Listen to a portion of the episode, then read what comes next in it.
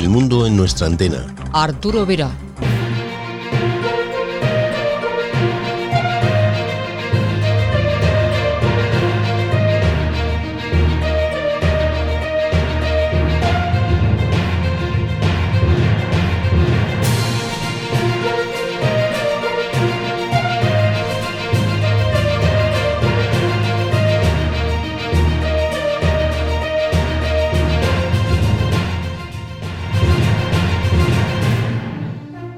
¿Qué tal? Bienvenidos, bienvenidas una semana más a esta cita con la radio. Saludos de Arturo Vera, hola, en nombre de todo el equipo. Sintonizan El Mundo en nuestra antena.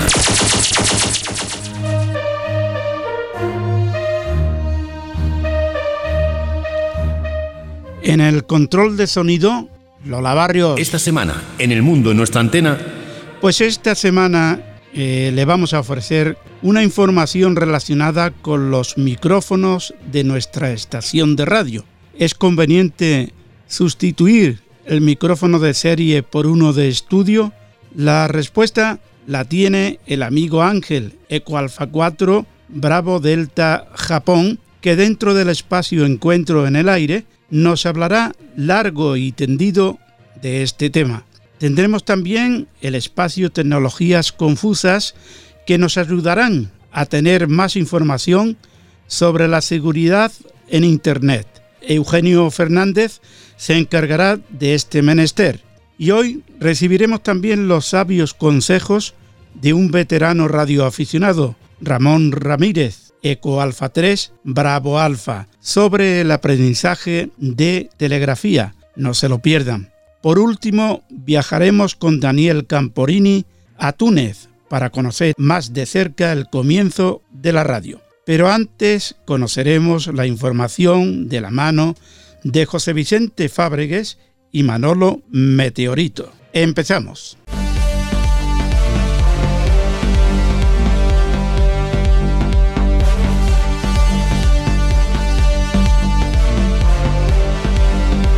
Hasta el 1 de noviembre, acuerdo de paz Emiratos Árabes más Israel. Dos estaciones activas.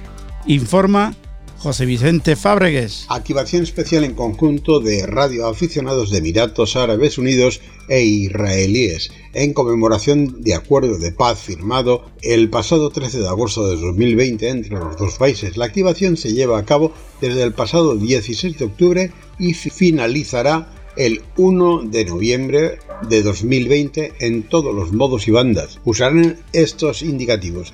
Emiratos Alfa 60 Alfa Alfa Papa barra 1 QSL vía Eco Alfa 7 Francia Tango Radio. Nueva emisión SAQ Grimenton. El Día de las Naciones Unidas, que se celebrará el 24 de octubre de 2020, el transmisor SAQ en Grimeton enviará nuevamente un mensaje a todo el mundo en 17.2 kHz, programa 1630 1430 UTC, inicio y sintonía de Alexanderson Alternator SAQ. 1715 UTC, transmisión de un mensaje de SAQ. Y 1720, concierto de música en directo desde la sala del transmisor. Ana Luis Ekman, tres dobles, Ana Luis C. Ekman.se interpretará canciones suecas e italianas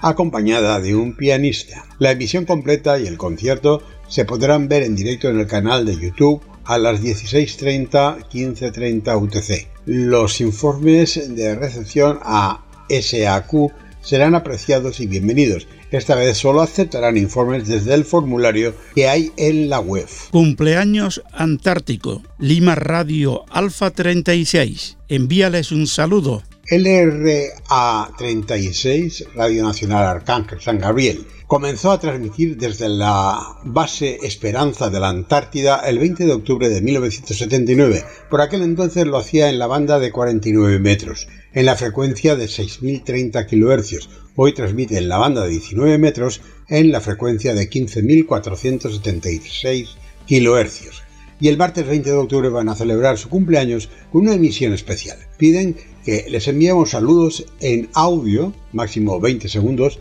por WhatsApp. Los emitirán el día 20 en el programa desde la emisora LRA 36, la más austral del mundo y que está emitiendo desde 1979. Número de WhatsApp desde Argentina 29034100212. Desde otros países, el signo más 005492903410212. Radio Coruña participa en un proyecto europeo para impulsar la radio escolar. Schools for 21 Century es un proyecto Erasmus Plus mm, eh, K201 de colaboración entre instituciones, coordinado por el Grupo de Investigación de Tecnología Educativa de la Universidad de Santiago de Compostela. Está asociado al Centro de Supercomputación de Galicia, CESCA, a Radio Coruña, Cadena Ser, al CPI o Cruce de Cerceda y cuenta además con socios como el Ministerio de Educación de Lituania, CITE, y colegios de en Salermo, Italia, y en Barcelos, en Portugal. También están involucrados dos centros del área metropolitana de A Coruña, el IES Miraflores de Oleiros y el CEIP Ría de Burgo Culleredo. El proyecto pretende formar a profesorado y alumnado en comunicación digital, específicamente la radio, y potenciar sus habilidades de comunicación. Se realizarán cuatro módulos de formación del profesorado y en 2020 se pondrá en marcha en los centros educativos participantes, uno o tres por país, una radio escolar que contará con un profesorado bien formado y que recibirá el apoyo de las instituciones participantes. Radio Coruña Cadena Ser está comprometida con las necesidades de los ciudadanos y la educación. El papel de la emisora de esta iniciativa europea es proponer a los profesores formatos como documentales, radioteatro, informativos, etcétera, que los alumnos puedan incorporar a su currículum escolar.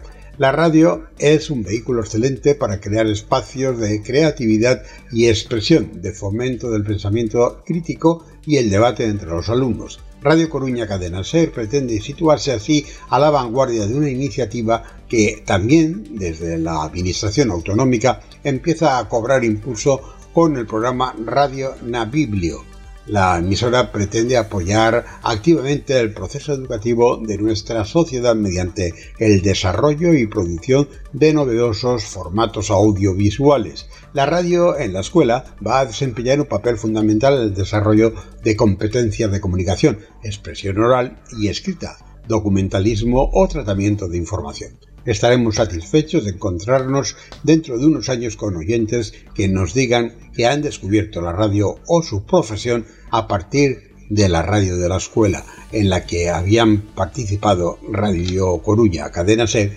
y otros estamentos, subrayan los responsables de la emisora. Gracias Vicente. Seguimos con más información, ahora de la mano de Manolo Meteorito.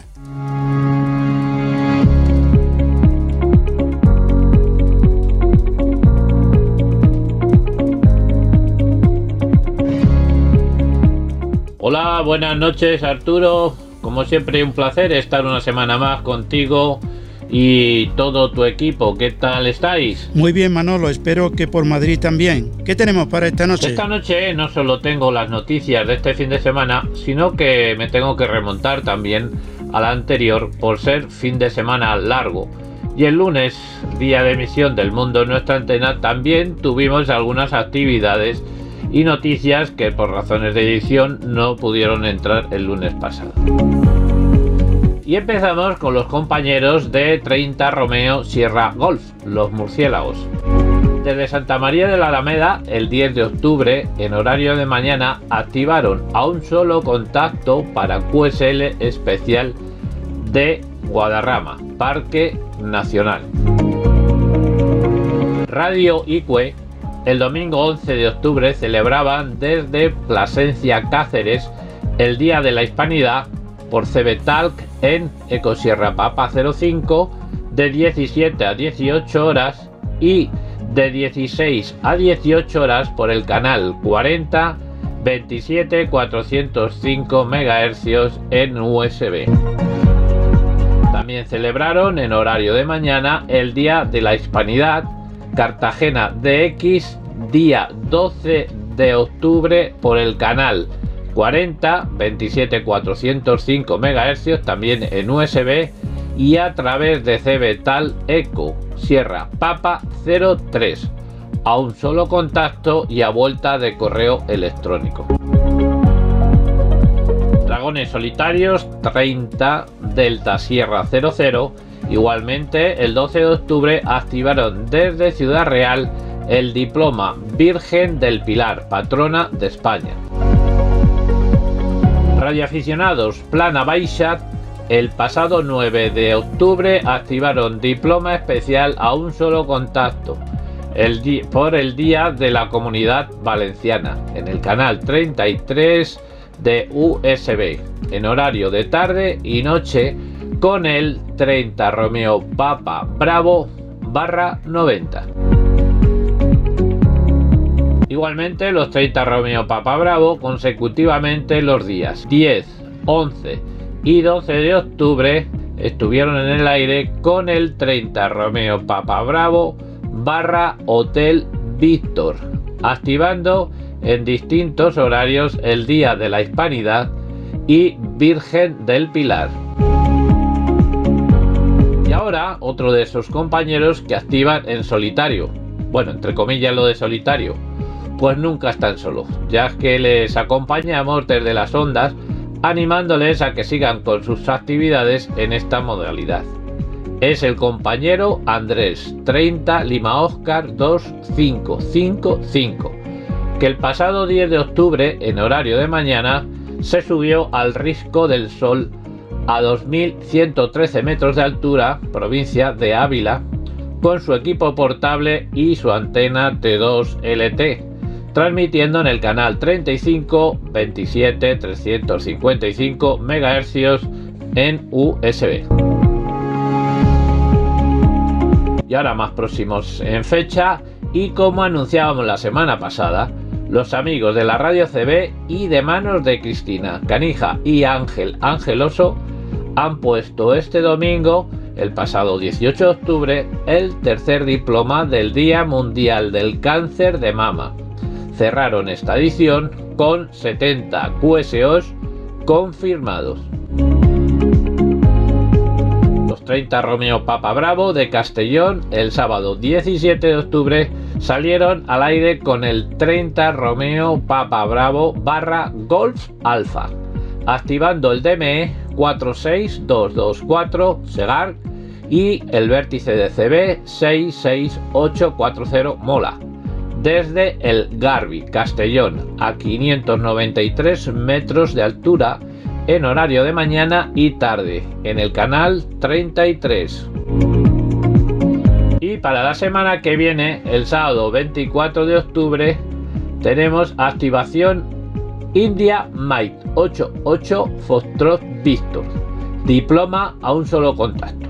Lo ponen en marcha la 30 Unifor Romeo Quito de Ciudad Real, desde el campo eólico de Moral de Calatrava a partir de las, de las 11 de la mañana. Estar atentos al clúster de Activando CB como siempre. Recientemente, los grupos de banda ciudadana Dragones Solitarios y 30 Uniform Romeo Quito, ambos de Ciudad Real, han llegado a un acuerdo de colaboración y hermanamiento para unir esfuerzos en potenciar las actividades y presencia de la banda ciudadana en su región. Celebramos esta unión y les deseamos ánimo y mucha suerte a ambos grupos de CB. Y finalizo la sesión de banda ciudadana con una nota de interés de radioaficionados de Plana Baixa ya está disponible la lotería de Navidad de la agrupación de radioaficionados de Plana Baixa. Para evitar contactos por el problema del COVID-19, este año lo podrás adquirir por internet. Al realizar las compras podrás dejarlo custodiado en la administración recibiendo un código para el cobro en el caso de ser premiado. o poder recibirlo también en tu domicilio, aunque más caro, porque va asegurado por la empresa de transportes MRV. Por lo que se aconseja que los décimos, en este caso, sean eh, solicitados en una cantidad razonable para que el envío salga más económico. Para comprar los décimos os recomiendo ir a la página de Facebook Radioaficionados Plana Baixa donde podéis encontrar más detalles. Y esto es todo por esta noche. Os emplazo para la próxima semana, amigos y amigas. 73.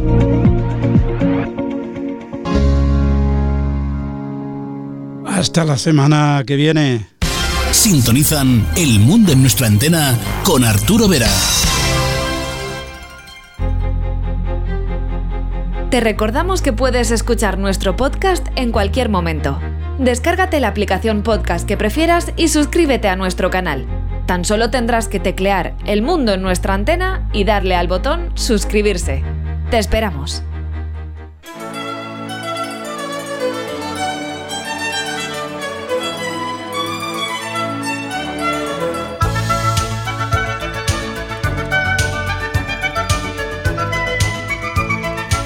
Es un radioaficionado vinculado toda la vida con el sonido. Un día quiso llevar parte de su oficio a la radioafición. Para ello cambió su micrófono de radio por uno de estudio o más concretamente los que utilizan cantantes y locutores de radio.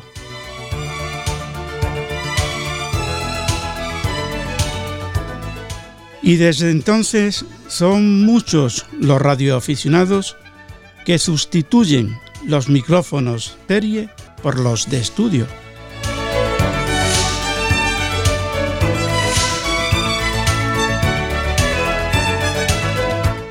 Hoy encuentro en el aire con Ángel Eco Alfa 4 Bravo Delta Japón.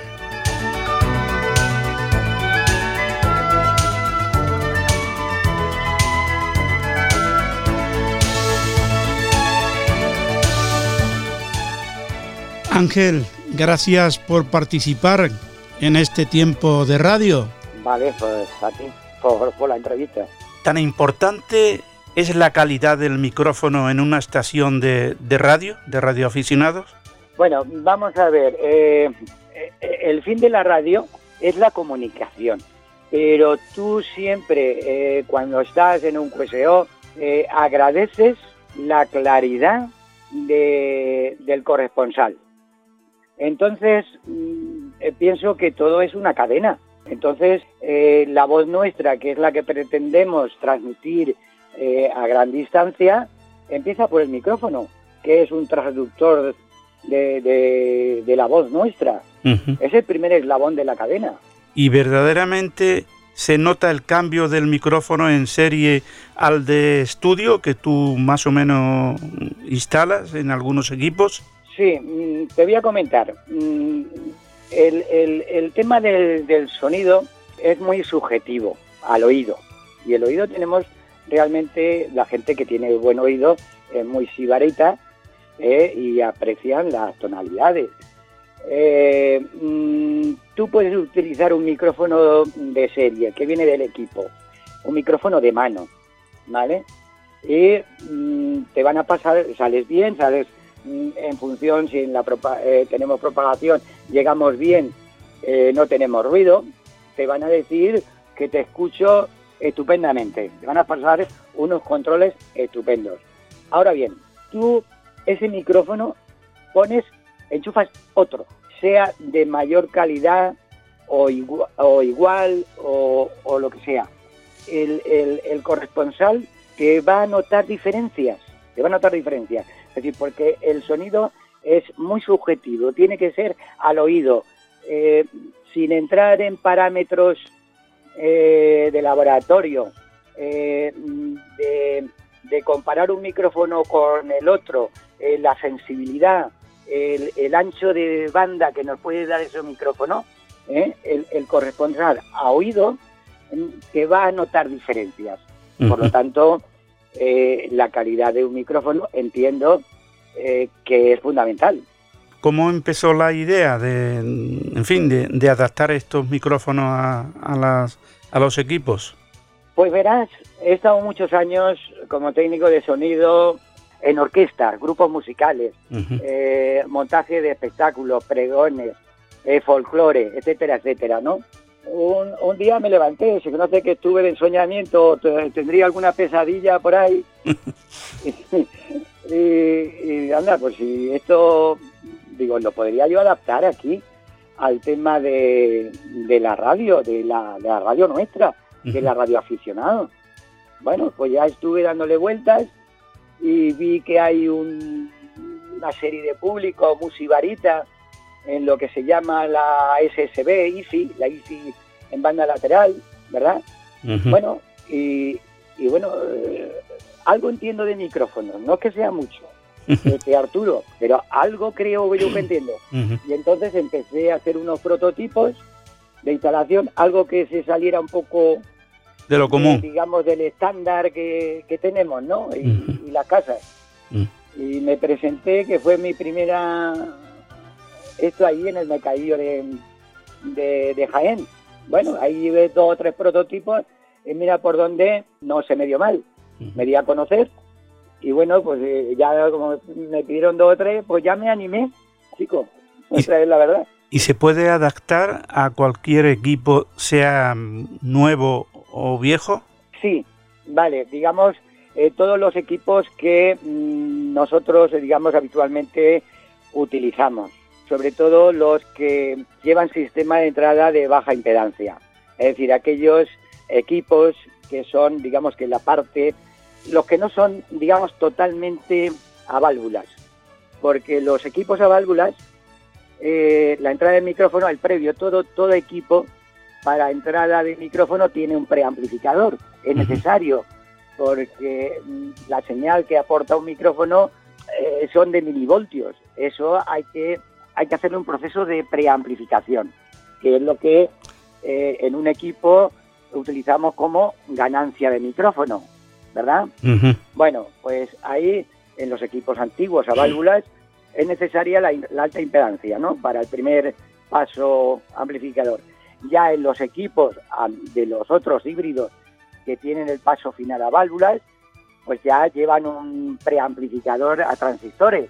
digamos, requieren micrófonos de baja impedancia, en torno a entre 500 700 eh, ohmios, con lo cual, pues a partir de ahí, pues ya podemos empezar a preparar un micrófono dinámico, un micrófono de condensador, en fin, sus variantes que hay, más o menos calidad, ¿sabes? Ese es el, tema. Sí, la adaptación será más complicada en algunos equipos. ¿Cuál te da más faena, los nuevos o los más antiguos?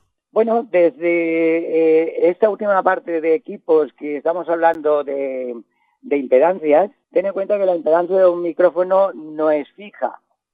Es, es una característica que es variable a una frecuencia dada. ¿Comprendes? Entonces se toma como, como media, digamos, la resistencia ómica mm, que te mide la cápsula. Tú en polímetro pillas una cápsula dinámica y te puede dar entre 400 y 700 ohmios, ¿vale? Pero eso no quiere decir que esté desadaptada al, al, equipo, a la emisora que tú vas a conectarle. Tienes mucho margen ahí para poder hacer funcionar ese micrófono con ese equipo, perfectamente. ¿Qué radioaficionados suelen pedirte esta clase de trabajos? Pues mira, Arturo, yo te diría, mm, me pasó un caso curioso. Ahí cuando yo me junté con los compañeros ahí en el, en el mercadillo de Jaén, verdaderamente los Cuco, que sonarán, ellos eh, fabricantes eh, del tema de las antenas, bazooka y tal. Sí, sí. Y hablaba yo con José Ángel de estos temas dice, mira, mm, Ángel, pasa una cosa. Dice, las antenas que yo hago y los micrófonos que tú haces, dice, cualquier eh, radioaficionado hoy en día sabe mucho y se lo puede hacer, o sea, cualquiera puede hacerse los sistemas que, que yo hago, porque yo del micrófono no lo hago. Yo trato mm, de localizar un micrófono eh, con una buena relación calidad-precio y luego lo adapto, ¿vale? Les hago el sistema de PTP, eh, el pie de sobremesa, hierro fundido en el caso de los dinámicos, o bien los de condensador, eh, mm, le hago mm, la alimentación Phantom, etcétera, etcétera, ¿vale?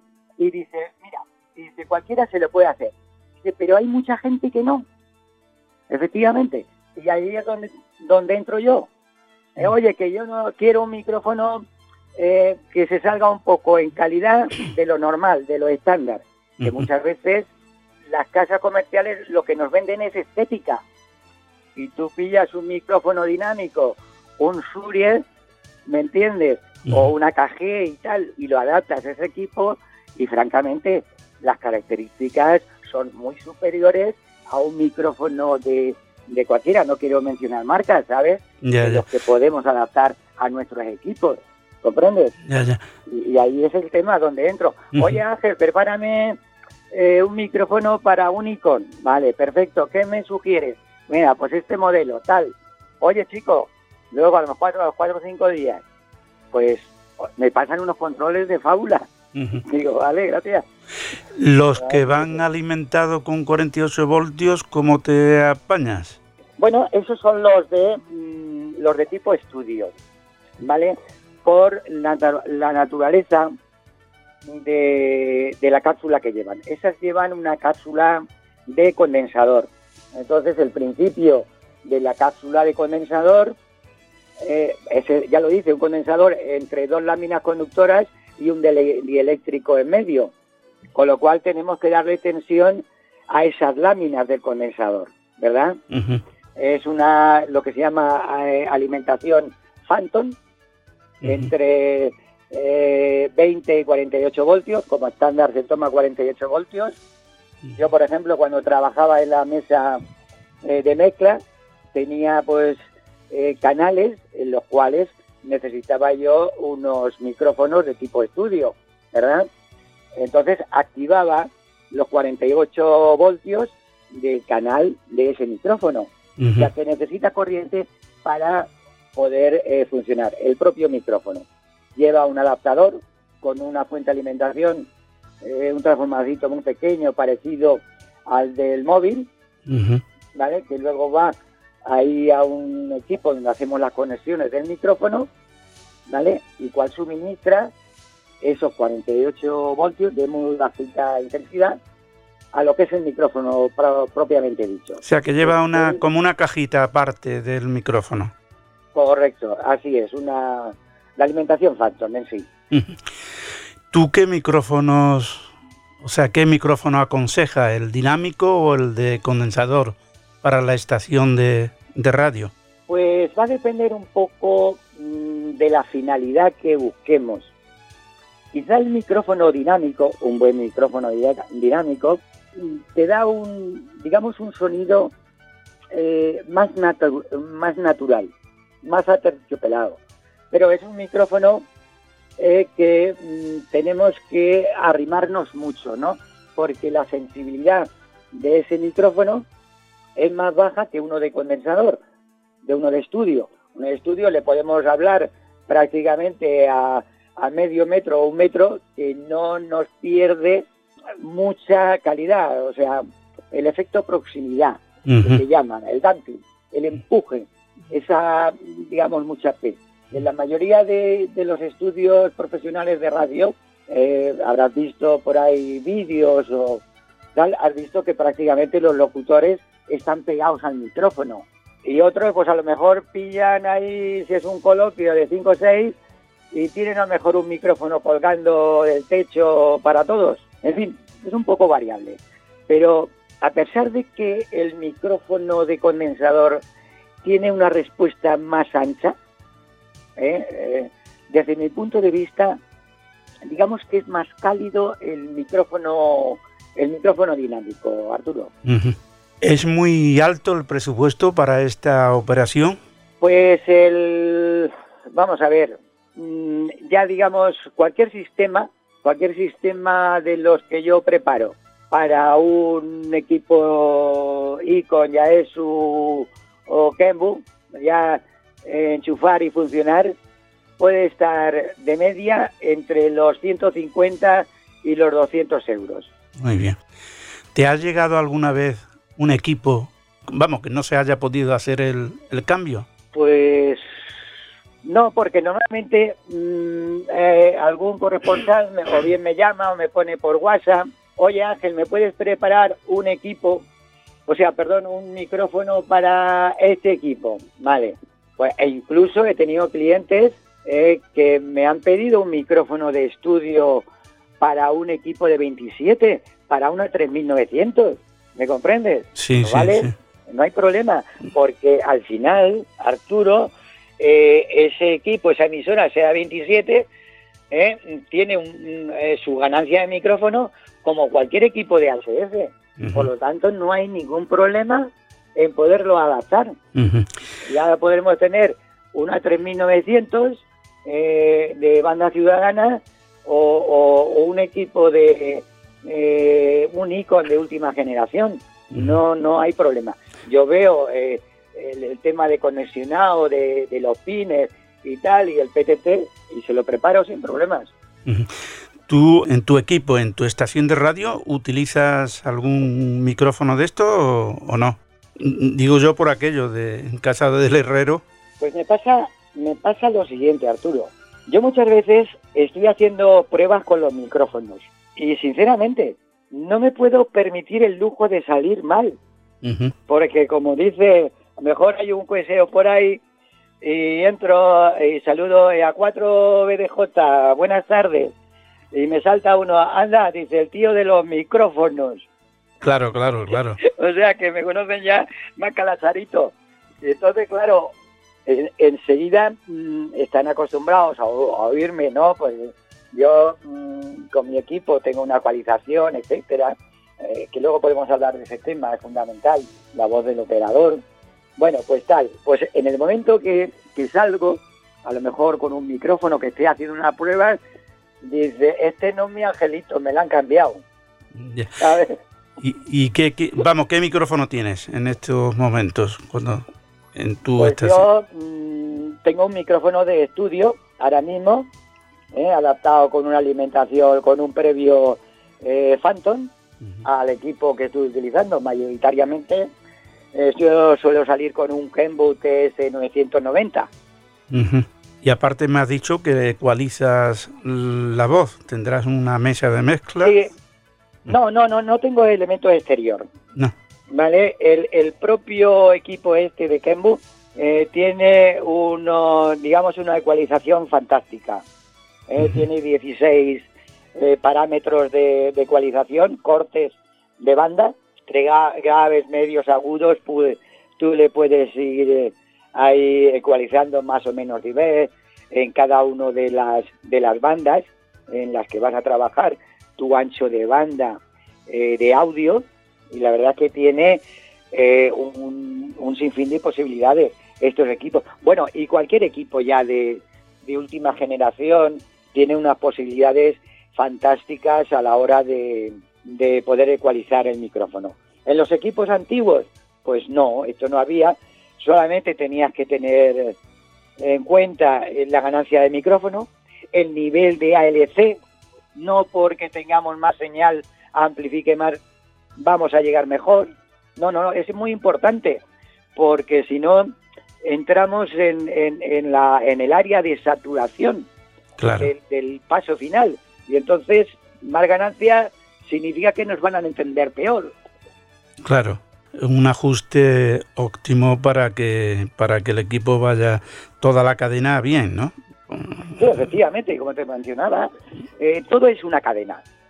Eh, a veces uno de los problemas que pueden eh, podemos tener ah, dice o te dice arrastre radiofrecuencia, ¿no? Ese cacharreo que, te, escuchan por ahí, bueno, pues bájale, bájale un poquito de ganancia de micro ¿eh? y se suele solucionar. Luego hay otros micrófonos que son particularmente famosos a captar radiofrecuencia porque ten en cuenta que toda esa radiofrecuencia que tenemos por encima de nuestras cabezas eh, y que, que, realmente no sale al aire, que tenemos ROE, que nos vuele para atrás, para el cuarto de la radio. El equipo, pues en, un... Eh, podemos escuchar, eh, cuando tenemos radiofrecuencia, eh, podemos escucharnos en, un aparato de música porque hacemos interferencias, porque el circuito electrónico tiene diodos, amplificadores, etcétera, y a través de, a lo mejor puede ser un radiocasé, fíjate lo que te digo, o, nos podemos meter en el portero del, del, vecino. Claro. Pues todo eso hace que la radiofrecuencia nos podamos ahí a veces a veces habrás tenido problemas en el propio amplificador de ese micrófono que tú instalas, la propia radiofrecuencia se habrá metido y, en fin, habrás estado peleando, ¿no? Mm, mira, mm, en los sistemas que hemos hablado, de tanto de micrófonos dinámicos como los de estudio, los que llevan alimentación Phantom, no llevan previo, Arturo. No llevan previo. Por una razón, porque no es la primera vez eh, que yo escucho a un corresponsal y no me gustan los previos, te digo la verdad, porque los previos tienen que estar muy bien estudiados para que no tengan distorsión. Y un previo que hagamos por ahí, con dos transistores, eh, tres resistencias y dos condensadores, pues oye, sí, amplifica, ¿vale? Pero considero que es más que suficiente eh, Mm, la amplificación que tiene el propio equipo. Es decir, la ganancia de micro ya es un previo. Por lo tanto, mm, soy enemigo de poner los previos, porque muchas veces escuchas al corresponsal entre la ganancia del botón que tiene abajo el micrófono, entre la ganancia mm, del equipo. Es decir, estás trabajando con niveles eh, muy, muy pequeños. Y eso es una balanza, ¿verdad? En el momento que te pasan un poco ya tenemos distorsión. O sea, los micrófonos, en resumidas cuentas, Arturo, que los micrófonos que yo preparo no les pongo previo, porque elijo una, unos micrófonos de, de una cierta sensibilidad. La sensibilidad de un micrófono es el nivel en milivoltios que es capaz de dar ese micrófono eh, a, a, un nivel de entrada que son pruebas de laboratorio que te ponen un nivel, un nivel de señal a un metro del micrófono y dices a una frecuencia determinada, este micrófono te es capaz de, de salir, eh, sacar 15 eh, eh, milivoltios, por ejemplo. ¿Me entiendes? Entonces, si ya el micrófono tiene una buena sensibilidad, no necesitamos previo. Pues nos hemos quedado sin tiempo, Ángel. Espero que vuelvas otro día y nos sigas contando tus trabajos y, tu vivencia en la radioafición. Pues la verdad, Arturo, que este es un mundo. Cualquier, eh, vamos a ver, el tema que nos ocupa mm, de la radio, bien cuando empezamos a hablar de antenas o cuando empezamos a hablar de equipos, uno de los temas más socorridos que solemos hablar los radioaficionados, los que nos gusta eh, la cháchara, es el tema de los micrófonos, ¿vale? Y es interminable, es interminable esto. La, la verdad, Arturo, esto pues daría ahí para estar hablando y se sabe hay el tiempo. Pero entiendo que tú mm, tienes por ahí pues las cosas con, con medida y es bueno pues que, que nos quedemos con con hambre de saber cosas. Por eso, por, eso la, la, puerta, en este caso el micrófono, se queda abierto para que en otra ocasión volvamos a encontrarnos aquí y, y, seguir hablando de todo esto que, que tanto nos une y nos gusta. Pues la verdad es que a mí me encanta. Me encanta el tema de, de la radio. Yo empecé, como la mayoría, eh, con los 27. En aquella época te tenías que hacer tu, tu, tu emisorilla, ¿sabes? Y hay habido veces que temporadas que me he dado más o menos fuerte, ¿sabes? Pero bueno, aquí estamos con esta visión. Y lo que es menester que haya gente joven, porque si no, lo que estamos nos acabamos. No, no, no. Pues que ha sido un placer, Ángel, que, que vuelvas cuando, cuando quieras y gracias. Bueno, pues a ti, Arturo, cuando tú quieras me des un toque siempre a tu, a tu entera eh, disposición. Muchas gracias. A ti. El mundo en nuestra antena con Arturo Vera.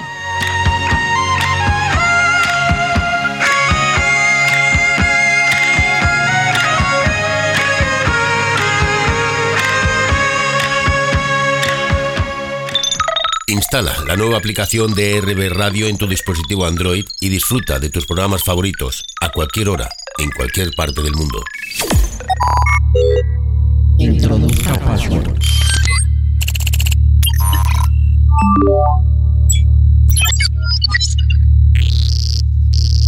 Iniciando sistema.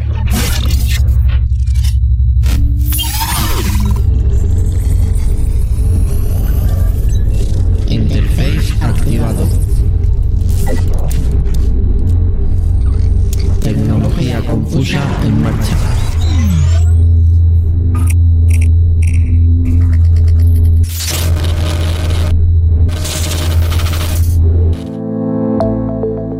Y con esta cabecera tan chula de las tecnologías confusas, recibimos ya a Eugenio Fernández. Buenas noches. Muy buenas noches amigos. Permítanme darle la bienvenida a esta sección de tecnología, de tecnología confusa. En programas anteriores, dentro de este mes de octubre, el cual dedicamos a la seguridad, hemos visto la importancia que tienen los datos y la lucha de las compañías por hacerse con la mayor cantidad de estos, y por supuesto incluidos los nuestros. También hemos dado algunas claves para estar alerta y descubrir de dónde vienen todos esos anuncios, propuestas e incluso correos electrónicos que nos asaltan cuando asiduamente visitamos nuestro buzón y que casi siempre intentan convencernos de que necesitamos e incluso de que no, para que nuestra vida sea, según ellos, más cómoda. Y esta semana hablaremos precisamente de los emails que recibimos casi a diario y que en ocasiones ya podemos contar con el mejor sistema anti-spam que ahí están en nuestros buzones de correo electrónico. También veremos algunas claves para mantener nuestra privacidad a la hora de comunicarnos mediante el sistema de comunicación escrito por defecto, sobre todo desde que los teléfonos móviles inundaran nuestra sociedad. Hablamos efectivamente de los sistemas de mensajería instantánea, ya que conforman uno de los grandes agujeros de seguridad para no solamente hacerse con nuestros datos de la forma más cómoda, sino que, y además lo veremos, sino que también para obtener perfiles sociales que servirán para llevar a sus analistas a conseguir el fin deseado, en la mayoría de casos con intenciones realmente preocupantes. Les invitamos a que se queden con nosotros estos minutos en los que cada semana abrimos la caja de Pandora tecnológica para que toda esa tecnología confusa que nos rodea sea un poco menos confusa. Comencemos.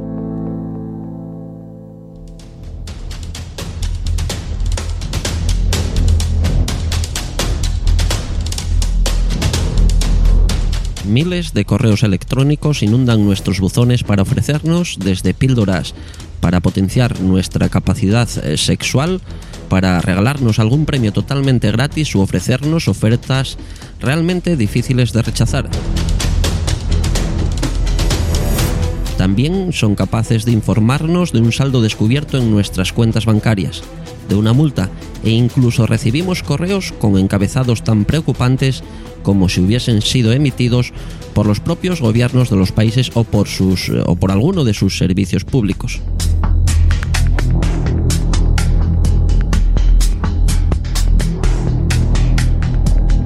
Correos advirtiéndonos de un paquete que está retenido y no lo recibimos, aunque ni siquiera hayamos realizado compra alguna. Pero todos ellos tienen un denominador común, el que realicemos alguna acción para acceder a algún producto o para evitar algún mal mayor. Un potencial y peligroso fraude que compromete nuestra seguridad personal, nuestra estabilidad monetaria e incluso fraudes delictivos que pueden, a través del chantaje, sumirnos en una tremenda depresión y en el peor de los casos, desembocar en una suplantación de identidad.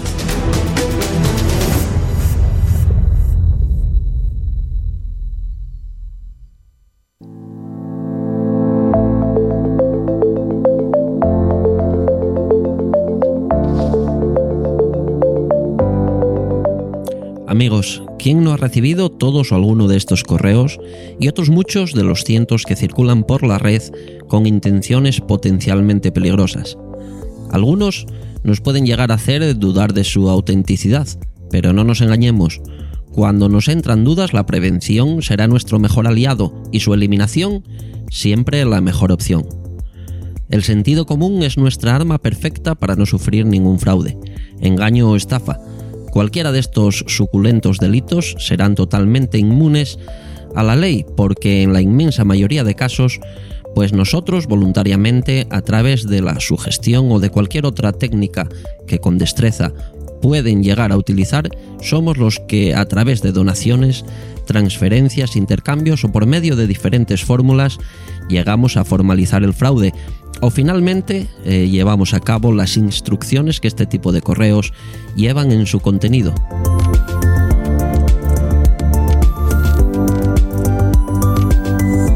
En el peor de los casos, estas estafas pueden ser con cantidades monetarias realmente altas y en ocasiones con pequeñas cantidades pero asiduas. En ambos casos, las posibilidades de que quien comete el fraude busque la fórmula de continuar acosando a sus víctimas son tremendamente altas, ya que estas víctimas suelen ser fácilmente susceptibles de responder a la presión, a las amenazas o simplemente empatizan fácilmente con los diferentes argumentos de quien perpetra este tipo de fraudes.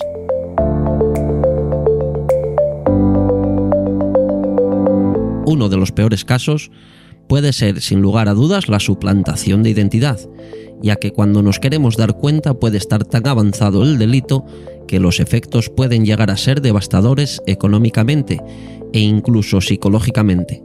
Además, este tipo de delito es difícil de rastrear y probar, Lejos de inyectar preocupación a todos vosotros, a nuestros seguidores, la idea es mostrar la realidad donde las mafias tecnológicas continuamente están diseñando diferentes formas y nuevas de conseguir sus fines. Entre algunas de las claves para no caer, o al menos intentar no caer en todos estos tipos de fraude, e incluso en muchos otros que no mm, que nos pueden acechar, ¿verdad? Es utilizar nuestra arma más efectiva y que todos tenemos. Efectivamente, esa arma es nuestro sentido común. En la mayoría de casos, todos los correos que recibimos y que pretenden que descarguemos un archivo sospechoso o nos exige pinchar en un enlace para llevar a cabo cierto propósito, no nos engañemos, el propósito, si no conocemos al remitente del correo recibido, casi con seguridad será para hacernos caer en las redes de quienes perpetran este tipo de actos delictivos.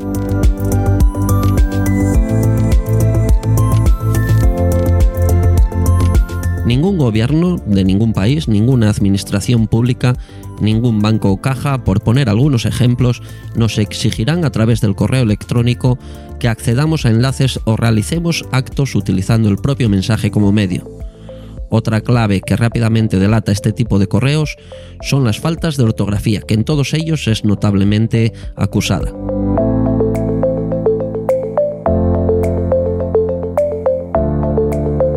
Así que no bajen la guardia y les recordamos que la mejor arma es nuestro sentido común. Cuando dudemos, aunque solamente sea un instante, a la papelera, o mejor, lo eliminamos directamente, porque quizá cuando queramos tomar medidas posiblemente ya sea demasiado tarde.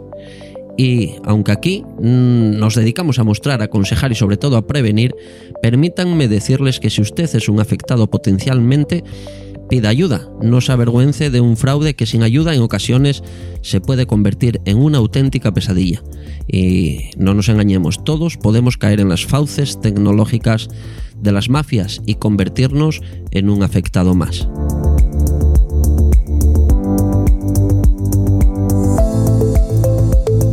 Esperamos que si eh, gracias a todo este recorrido a través de las células cancerígenas alojadas en la red de redes y que están al acecho para devorarnos, conseguimos evitar que cualquiera de nosotros caigamos en sus fauces, habrá merecido la pena. Porque aquí, cuando hablamos de seguridad, hablamos de nuestra seguridad, de realmente cómo evitar ser víctimas de una tecnología que no siempre comprendemos. Y todo comienza por eso, por comprenderla. Así que amigos, agotado el tiempo y por eso les cito aquí, como hago siempre, la semana que viene, donde continuaremos conociendo cómo protegernos dentro de, eh, un mundo tecnológico que a veces, si no estamos prevenidos, nos devora. En siete días nos encontramos de nuevo con un apasionante tema que les asombrará, que dejamos pendiente hoy y donde veremos los entresijos de los sistemas de mensajería y cómo podemos o podremos defendernos de estos sistemas que aparentemente parecen inofensivos, pero que verán que no lo son. Hasta entonces, disfruten de la semana y nos encontramos de nuevo en nuestra tecnología confusa. Hasta dentro de siete días, amigos.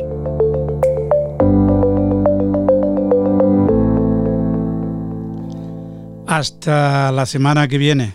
Eugenio nos ha dejado acojonado. Sintonizan El Mundo en nuestra antena con Arturo Vera.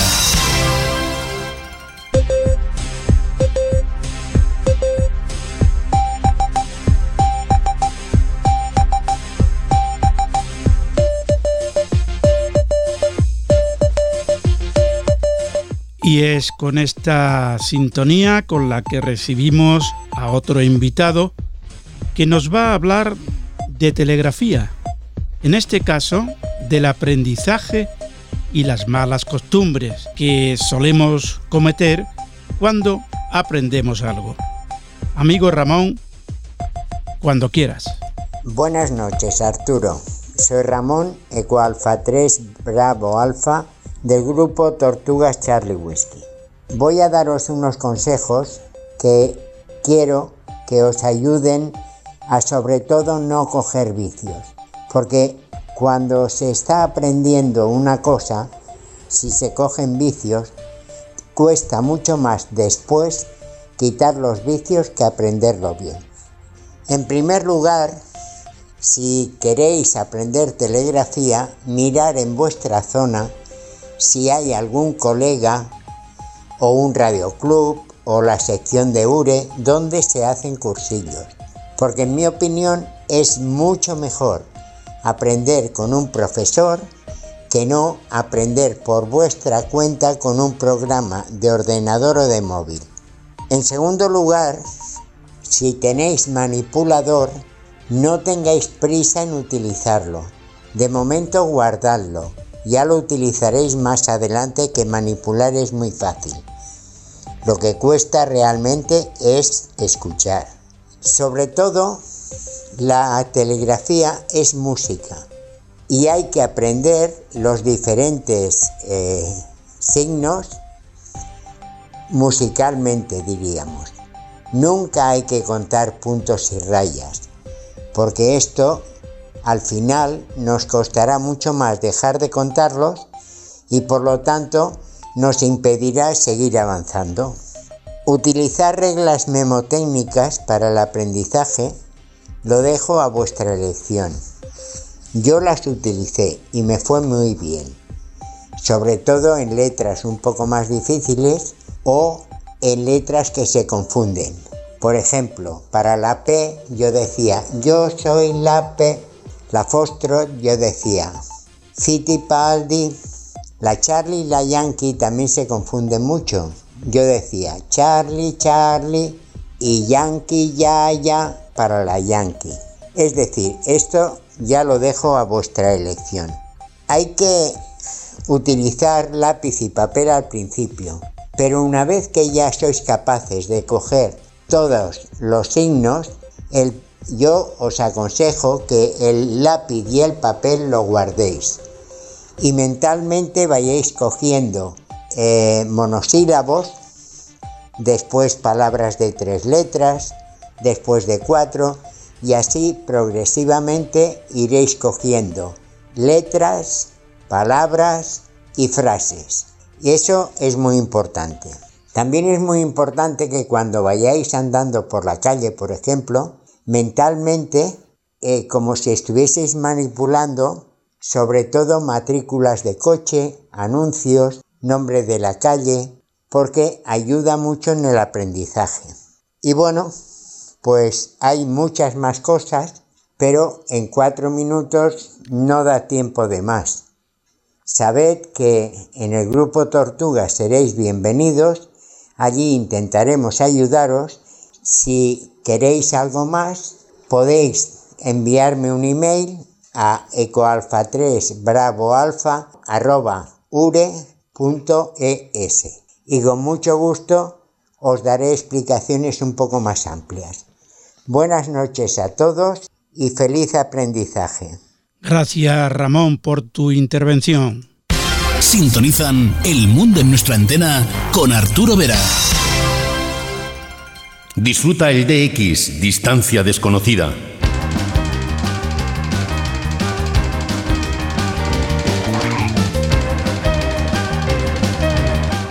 Y para terminar, acompañamos a Daniel Camporini a Túnez. Adelante. Hola amigos, soy Daniel Camporini y para mí es un placer poder acompañarlos en un mundo en nuestra antena contándoles mis historias de radio.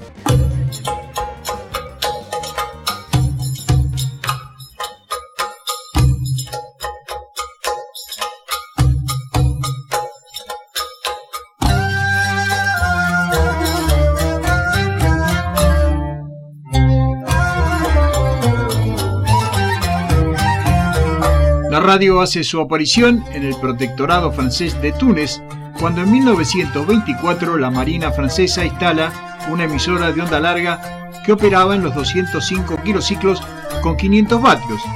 Luego, cuando un ingeniero electrónico, Henri de Mateis, comienza a realizar transmisiones experimentales con un pequeño emisor de 60 vatios, que primero empleó la frecuencia de 7263 kilociclos en la banda de los 41 metros y tiempo después en los 6.107 kilociclos en los 49 metros, emisiones que eran diarias, al mediodía y al atardecer, cuyo contenido era música árabe, charlas sobre arte y colaboraciones de artistas locales. Estimados amigos, en este capítulo de Historias de Radio, la invitada es Radio Túnez.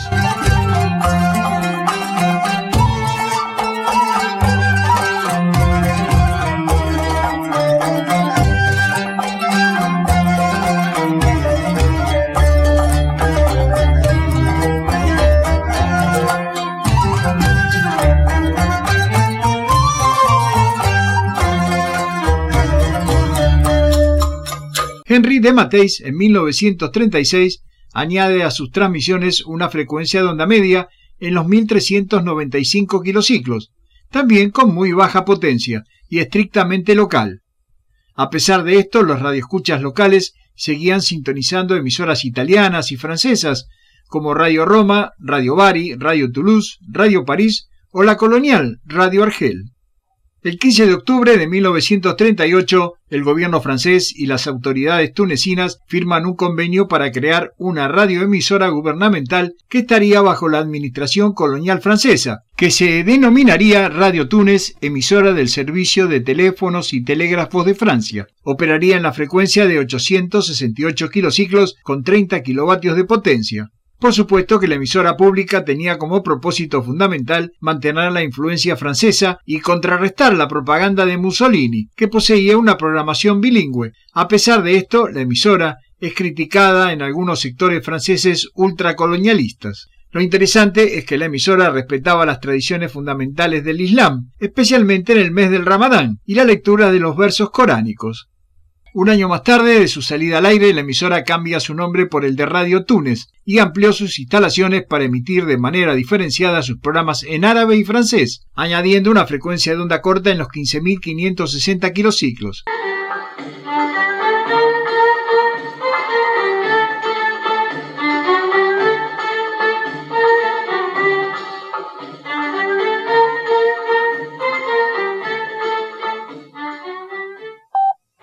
الإشارة تكون الساعة الخامسة مساء وأربع دقائق وعشرين ثانية. سيداتي أنساتي سادتي من تونس نحييكم ونقدم لحضراتكم نشرة المساء الأولى للأخبار.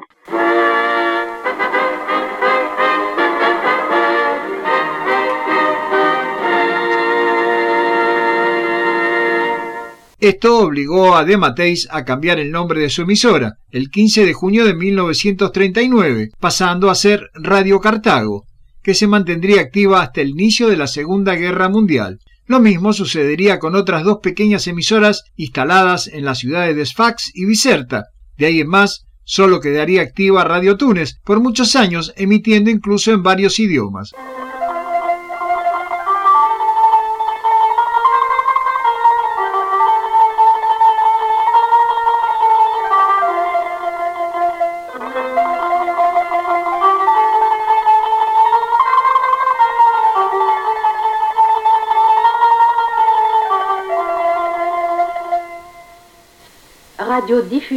Tunisienne, chaîne nationale, programme en langue française.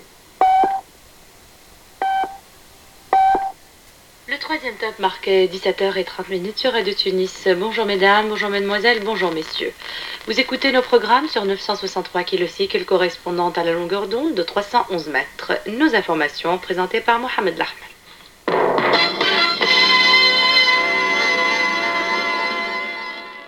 Durante la Segunda Guerra Mundial, Radio Túnez operó bajo la órbita del gobierno colaborador de Vichy y fue empleado para propaganda de los países del eje en la onda media y corta. El 7 de mayo de 1943, durante las campañas del norte de África, las fuerzas estadounidenses capturaron dos estaciones de radio de onda media en Túnez, las cuales fueron puestas al servicio como estaciones de retransmisión de la voz de América. Una era una estación de baja potencia en la ciudad de Túnez, que apenas tenía 700 vatios y operaba en los 1402 kilociclos. Esta estación estaba activa en el aire en el momento de su captura y el mismo día fue empleada como retransmisora de la voz de América. La otra emisora era Radio Túnez. Durante 1959 se terminó la construcción de una nueva planta transmisora de onda corta ubicada en Gedeida, a unos 32 kilómetros al oeste de la ciudad de Túnez. Esta estación operaba con un único transmisor de 50 kilovatios que empleaba la frecuencia de 6.125 kilociclos. Posteriormente se construyó una segunda planta transmisora de onda corta en Sfax, inaugurada en 1968, donde se instalaron tres transmisores Telefunken de 100 kilovatios cada uno, junto a un campo de antenas de cortina. Una tercera planta sería construida luego en Sidi Mansur, con cuatro emisores de 500 kilovatios.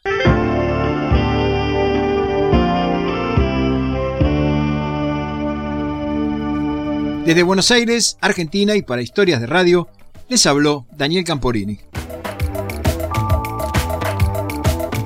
Hasta la semana que viene, Daniel. Y a ustedes solo nos queda darles las gracias por la atención prestada. Volveremos dentro de siete días aquí, en esta misma sintonía. Que tengan buena semana. Sean felices.